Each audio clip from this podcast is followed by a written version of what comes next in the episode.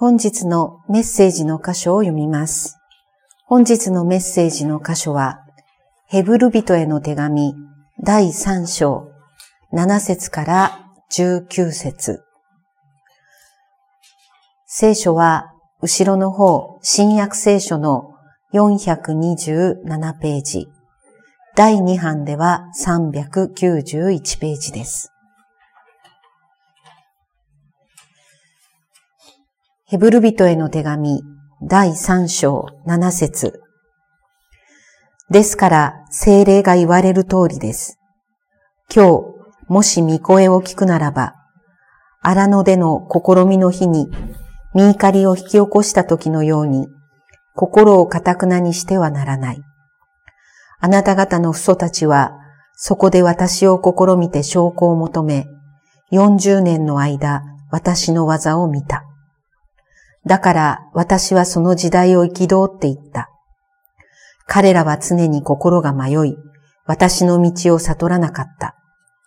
私は怒りを持って誓ったように、決して彼らを私の安息に入らせない。兄弟たち、あなた方の中では誰も悪い不信仰の心になって、生ける神から離れるものがないように気をつけなさい。今日と言われている間に、日々互いに励まし合って、誰も罪に惑わされて、かたくなにならないようにしなさい。もし最初の確信を終わりまでしっかり保ちさえすれば、私たちはキリストに預かるものとなるのです。今日、もし御声を聞くならば、見怒りを引き起こした時のように、心をかたくなにしてはならないと言われているからです。聞いていながら見怒りを引き起こしたのは誰でしたか？モーセに率いられてエジプトを出た人々の全部ではありませんか？神は40年の間誰を怒っておられたのですか？罪を犯した人々、屍を荒野にさらしたあの人たちをではありませんか？また、私の安息に入らせないと神が誓われ、誓われたのは他でもない、従おうとしなかった人たちのことではありませんか。それゆえ、彼らが安息に入れなかったのは、不信仰のためであったことがわかります。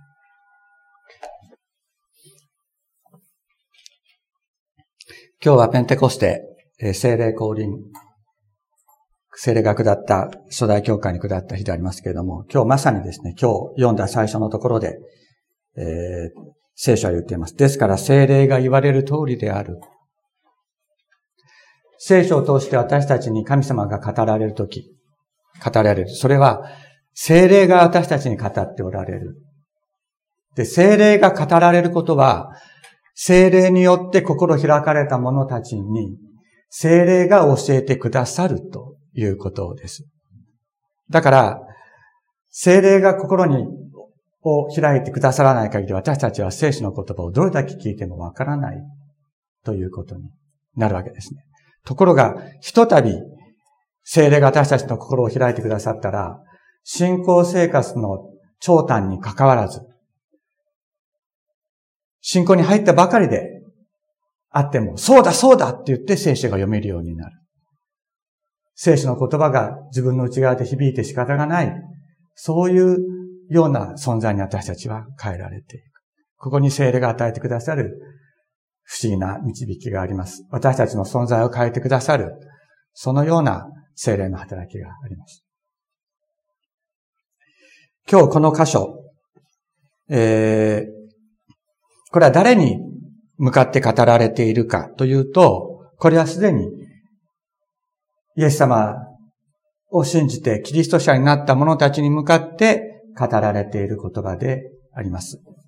ですから、まあ、時々ですね、あの、伝道集会なんかで、今日御声を聞いたら、心を堅くなにしてはいけませんとかって言って教えられる、言われるこ、招きとかって言って言われることがあるんですけど、あれは違うんです。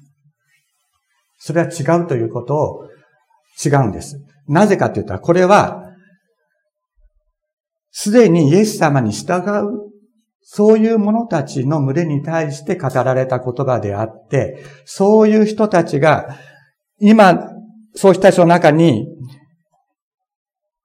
偶像礼拝に戻っていこうとする人たちがいるという状況があった。ローマ帝国の激しい、えー、迫害があってですね、そのキリストに従ってキリスチャンとしての生涯を全うしようとするするのではなく、キリスト信仰を否定して、元の偶像礼拝に戻っていこうとする人たちが、この時代に、教会の中にいたんですね。そういう人たちに対する励まし。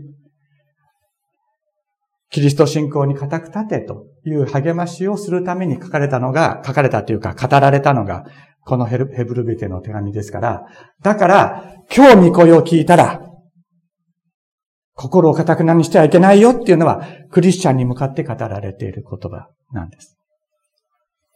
で、あの、注意しなければいけないのは、あの、私たちの教会の仲間にもそういう方がいらっしゃいますけれども、具合が悪くて教会にの礼拝に来ることができないっていう場合がありありますよね。それから、えー、以前は一生懸命こう、心を燃やして奉仕をしたり、いろいろしていたにもかかわらず、様々な痛みを受けることになって傷を受けて、そして、教会に行きたいけれども、教会に行けなくなってしまったっていうことを経験する人たちもたくさんいます。まあ、実際に私のメルマガの読者の人たちにはそういう人たちが非常に多いわけですけれども、そういう人たちに神様あなた、あなた、あなたが、あの、信仰を一生懸命やらなかったら神様あなた方を許さないよっていうふうに言ってるわけではないっていうことも心に覚えなければいけないのです。当時のそのローマ帝国における宗教状況というのはどういうことかって言ったら、みんな必ずどれかの宗教に属してたわけです。無宗教というのはないんです。無宗教というのはない。だから、クリスチャンになった人たちは、偶像崇拝をしていた人たちがクリスチャンとして救われていったわけですね。で、キリストに従う生活をやめるということは、ただ単に礼拝に行かなくなるっていうことだけではないんです。元の偶像崇拝に積極的に関わるようになっていくということであったということなんです。だから、その、心に痛みを受けて、そして信仰の心が弱くなってしまったという状況を責めているわけではないということを、あの、知っておく必要があります。そこでですね、えー、ここは、どういう、あの、先ほどご一緒に読んだ、えー、詩篇の95編。ちょっと開いていただいてよろしいでしょうか。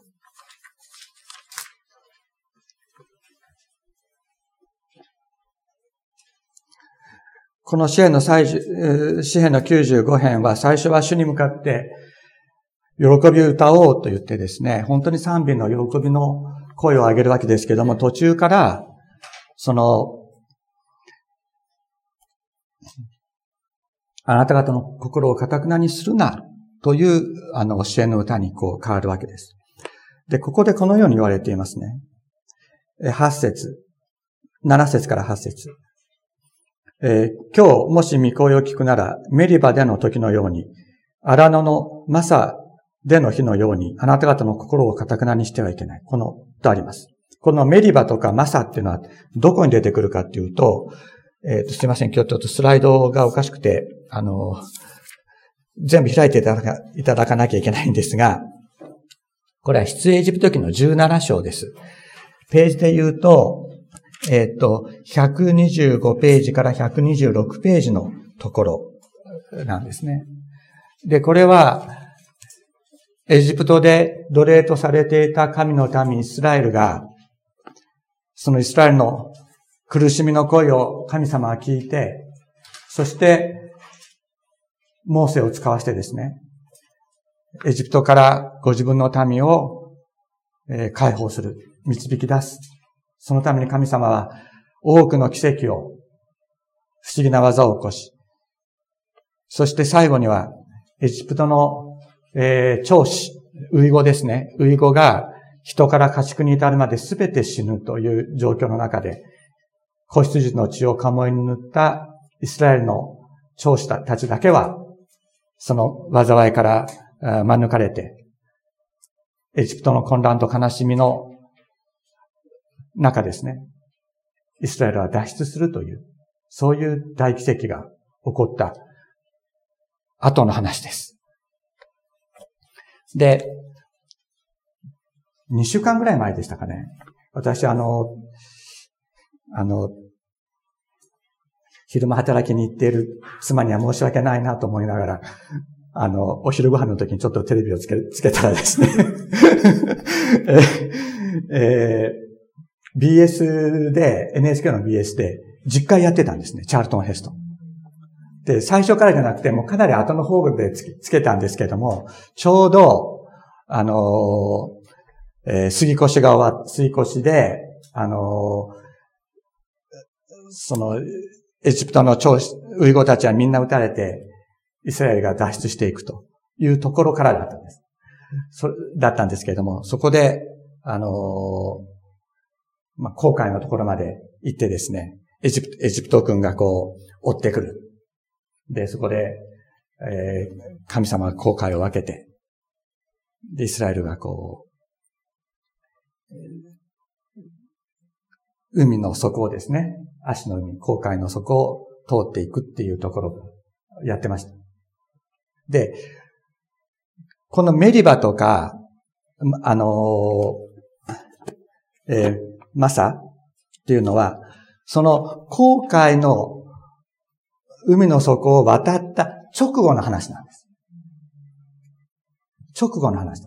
で、そこに行った時に、水がないって言って、あの、不平を言うわけですね。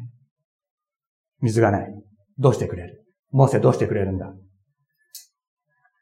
こんなことだったら、エジプトにいた方がマシだった？え？というわけですね。で、またちょっと行くとですね、肉が食いたい。で、この、えー、ごめんなさい。ちょっと順番が逆になりました。この水がないって言う前に、彼らは食べ物がないって、あのー、不平を言った時に神様からマナーっていう不思議な食べ物を与えられているんです。マナー与えられているのに水がないって言って不平言うわけです。で、今度は、もう少し先になると、マナばっかりだと、あのー、こんな、こんなまずいもの食えるか、こんなまずいものばっかり食えるかっていうふうに、こう、言うようになって肉が食いたい。こんなことだったら、エジプトにいた方がマシだった。エジプトではもう、有り余るほど肉を食ってた。っていうふうに、こう、彼らは言うわけです。これ、どういうことか。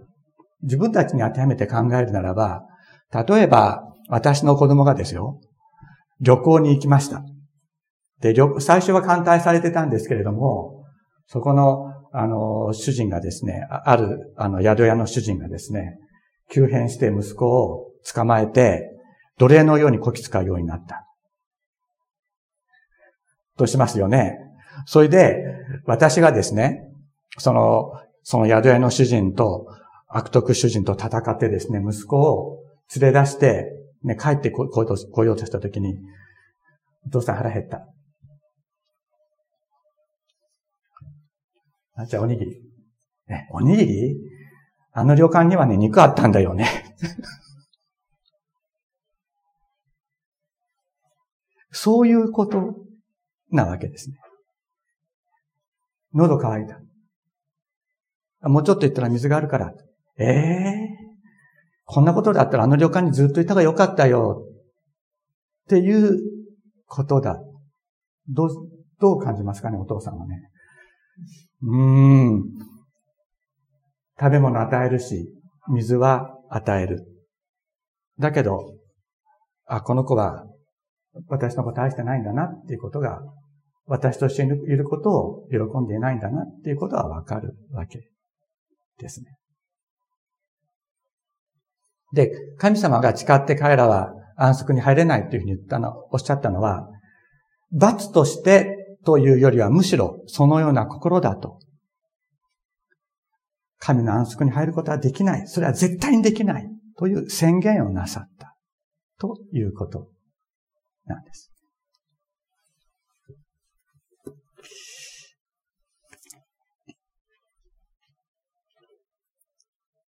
で、ここでですね、だから、何が悪いかって言ったら、心が悪いわけですよね。心が悪い。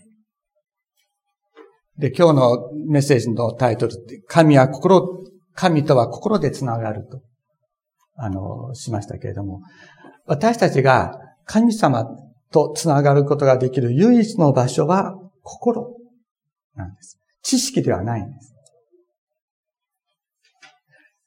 だから先ほど申し上げたように、精霊によって心が開かれた時っていうのは、信仰生活の長い短いと関係なく、精霊が教えてくださることは、そうだそうだってわかる。それは知識でわかるんじゃないんです。心でわかる。だから、神様はここで、なんておっしゃってるか。心を堅くなにしてはならないというふうにおっしゃってる。心が硬くなってはダメだよっていうふうに言ってるわけですね。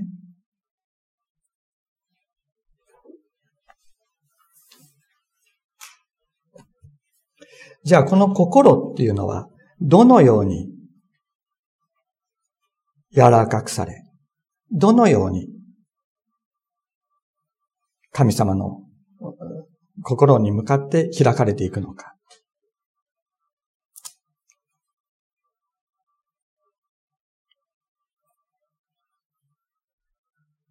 そのことについては14節ですね。もし最初の確信を終わりまでしっかりと保ちさえすればとありますけれども、最初の確信をと書いてある。この確信という言葉が鍵になります。で、どういうことかというとですね、この日本語の確信っていう言葉は、あのー、えー、ちょっとわかりにくいとは思います。これあのギリシャ語だと、ヒポシタシスという言葉で、英語で言うと、サブスタンス、本質っていう言葉なんですね。それで、あの、ヘブルビテの手紙も、あの、ギリシャ語で書かれていますけども、これヘブライ語だったらどういう表現になっているのかなというふうに思って、あの、調べてみたら、信頼とか、安心とか、そういうような言葉が、あの、この確信と訳されている言葉の背後にあるということが、あの、わかります。信頼する。で、だから、確信っていうのは、まあ、さっきの例で言うと、あの、親がですね、父親がですね、自分の息子について、あこの息子は、あの、自分と一緒にいることを喜んでないんだなっていうふうに確信したっていうふうに思った後、日本語だったらそう言えるでしょ？でもそういう確信ではないんです。そういう確信ではない。確かなことと思ったということではなくて、むしろ安心を、安心を元にして大丈夫なんだというふうに思うということなんです。ここ、それがここで語られていること。だから、えー、ギリシャ語でヒポシュタシス、本質とか、あの、あの、サブス、あの、そうですね、サブスタンス、本質というふうに、あの、書かれてるってことは、どういうことかって言ったら、私たちに安心を与える本質がそこにあるっていうことが前提であるということなんです。何か悪いことが起こる確信があるっていうの、そういう確信とは全く反対で、今ここに私たちに与えられる安心。それをもとに私たちが、あ、大丈夫なんだなっていうふうに思う。それがここで言われている言葉であります。何度かお話ししていますが、私の妻がですね、聖書の話を一番最初に聞いたのは、大学の、えー、2年生の時だったと思います。で、私と、私の妻は同じ大学の同じゼミだったんですけれども、えー、ゼミの合宿がですね、あの、山中湖であって、それで、まあそこで、まあ、当時の大学生ですから、今もそうかもしれないけど、こう、コンパをやるわけですね。今は飲み会というらしいですけど、まあ、コンパをやる。で、コンパの時に、あずさが、えー、単二章の話を、あの、してました。まあ、親鸞の弟子が書いた単二章の話をしてて。そして、えー、私はお金や名誉はいらない。ただ、心の安らぎ、心の平安が欲しい。ということを一言言った。それで私は、あ、この人にイエス様伝えなきゃいけないなって思って、そしてそのコンパの席で神は愛であるという話をしました。愛というのはギリシャ語では3種類あって、ね、えー、エロースという言葉、フィリアという言葉、それからアガペーという言葉。エロースというのは男女の愛に、えー、代表されるような自分よりも美しいものを求める。そういう愛。フィリアっていうのは兄弟の兄弟愛。そして、アガペーという聖書にしか聖書で使われる愛という言葉がある。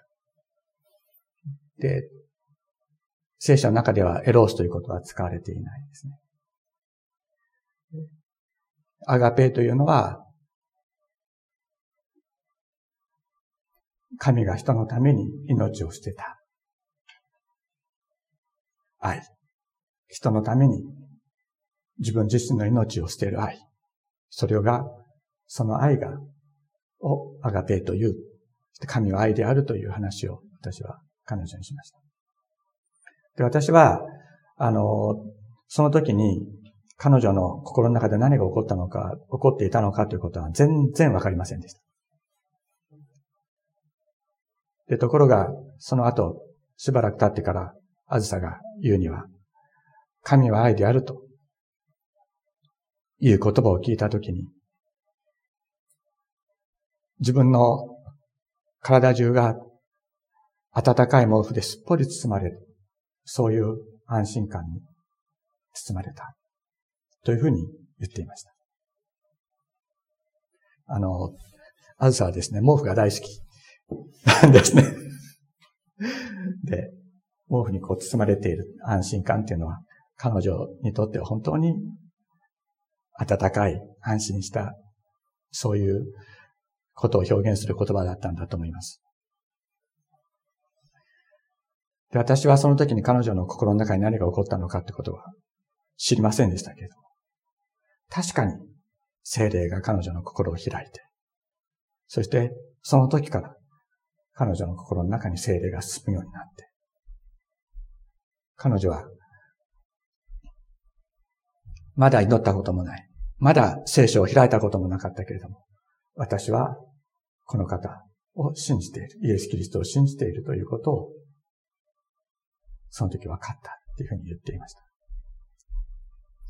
ここで言う確信っていうのは、初めの確信っていうのはそういうことを言うのです。本当に温かい神様の人材に触れて、ああ、この方、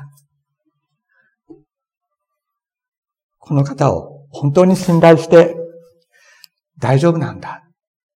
ということがわかる。その確信。そこから離れるなと。このヘブル書の著者はですね、言っているのです。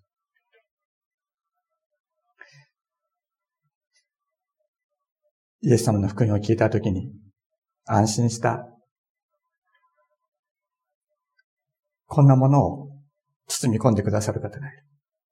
こんな方を、こんなものを本当に愛して、許して、清めてくださる方がいる。そのことを知ったときに、大きな安心に包まれたと思います。そこから離れるなと。そこに戻れと。常にそこに戻るようにと、ヘブル書の著者はですね、私たちに向かって語りかけているのです。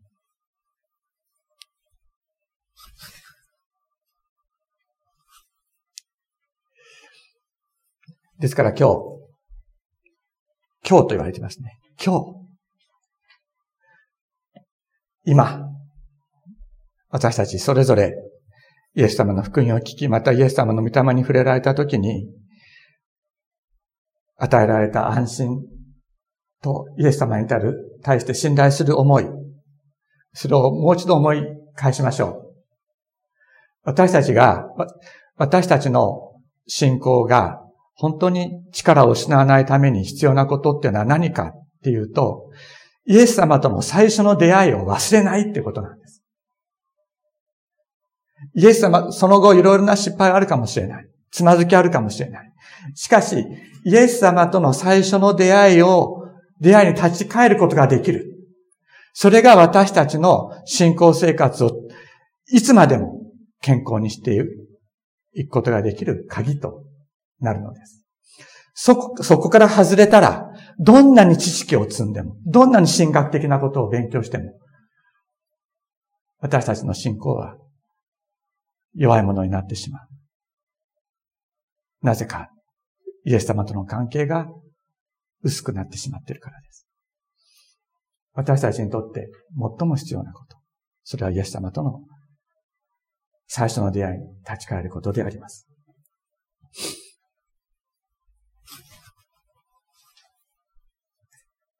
そしてですね、あの、さっき、えー、出エジプトした民たちが、その、水がないとか、食べ物がないって言って、え、不平を言ったという、え、ことをお話しましたけれども、神様が私たちに水を与えてくださる。食料を与えてくださるっていうのはどういうことかっていうのを知るために、あの、いいビデオがあったのでご紹介したいと思います。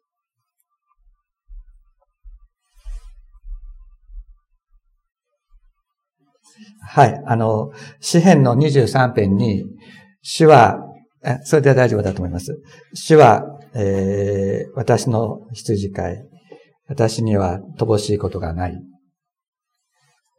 主は私を緑の牧場にふさせ、憩いの水のほとりに伴われますって言うとですね、こう、オアシスのようなところでね、草がいっぱい生えてて、こう、なんか、奈良公園みたいなところにね、奈良公園みたいなところの池のそばに、こう鹿が、こう、はべっているみたいな状況を我々は想像するわけですけれども、そうではない。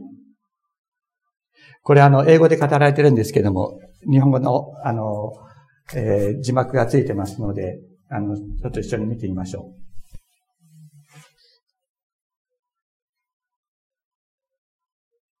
Shepherd lesson, I did want to look at one thing in the wilderness that will maybe surprise you a bit. Believe it or not, this is called wilderness, midbar, but it's also called green pastures.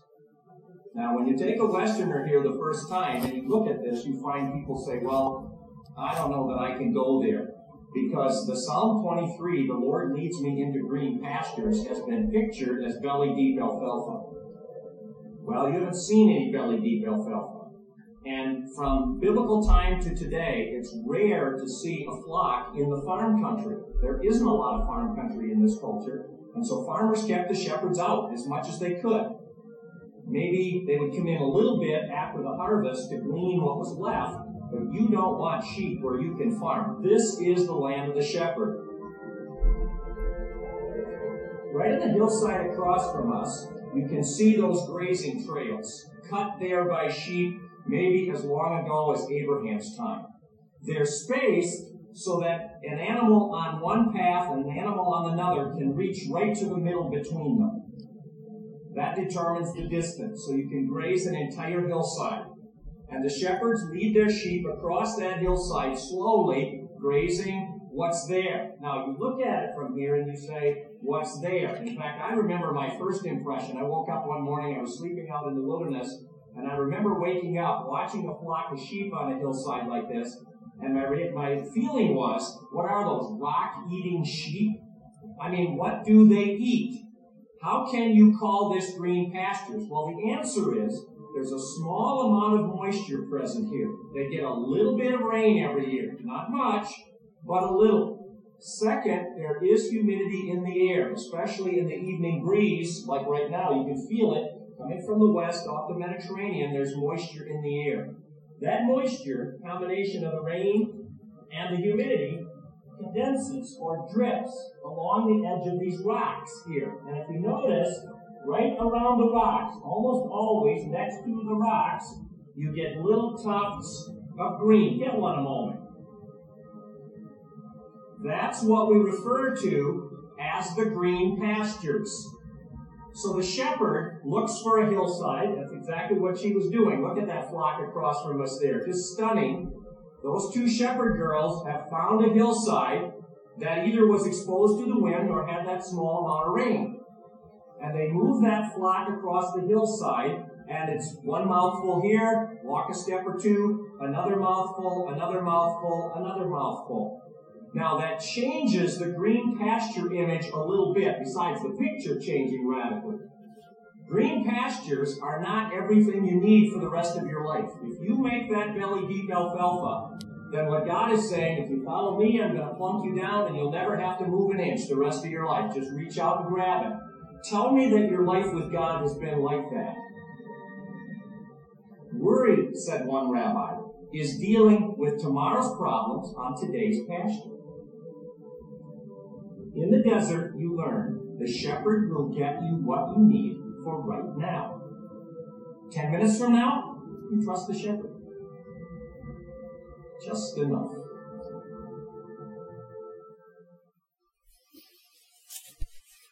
いかがだったでしょうか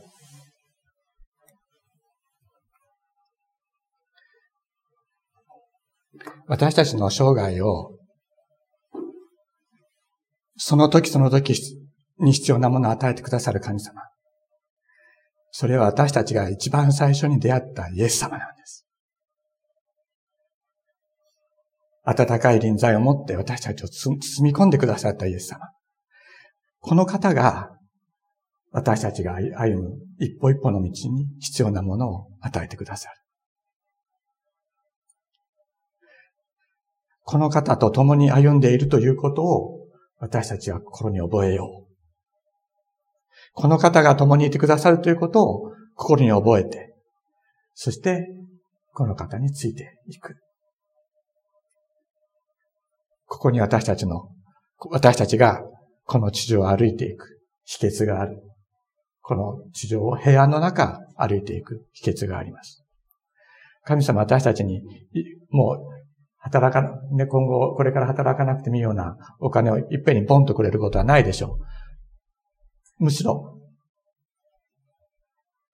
今日必要なものを与えてくださる。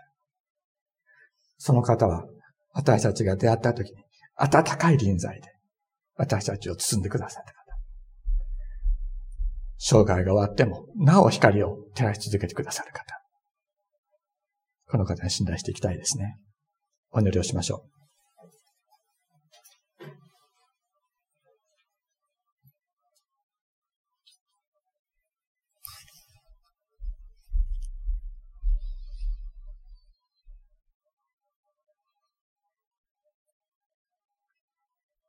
天皇お父様。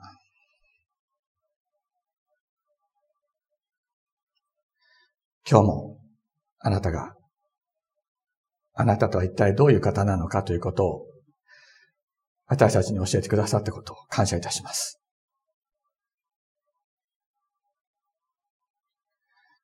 あなたに最初に出会った時の、あの喜び、あの安心、信頼。自分がそれまでの自分とはすっかり違ったものになっていた。あの時。確かに主よ。あの時、あなたは私たちに触れてくださいました。私たちの心の扉を開いてくださいました。私たちの心の最も深いところ、他の誰も入ることができなかったところに、あなたは入ってくださいました。その時から、主よ、イエス様、あなたは私たちの神です。私たちの主です。私たちの王です。主よ今日もまた、そのことを振り返り、思い返し、あなたが私たちの生涯の一歩一歩で必要を備えてくださった方であったことを今日も思い返し、天のお父様、あなたに賛美を捧げます。感謝を捧げます。主をどうぞ、一生涯、この命が終わるまで、変わらず、お導きください。私たちも、共にいてくださる。あなたについていきます。よろしくお願いします。イエス様の皆によってお祈りします。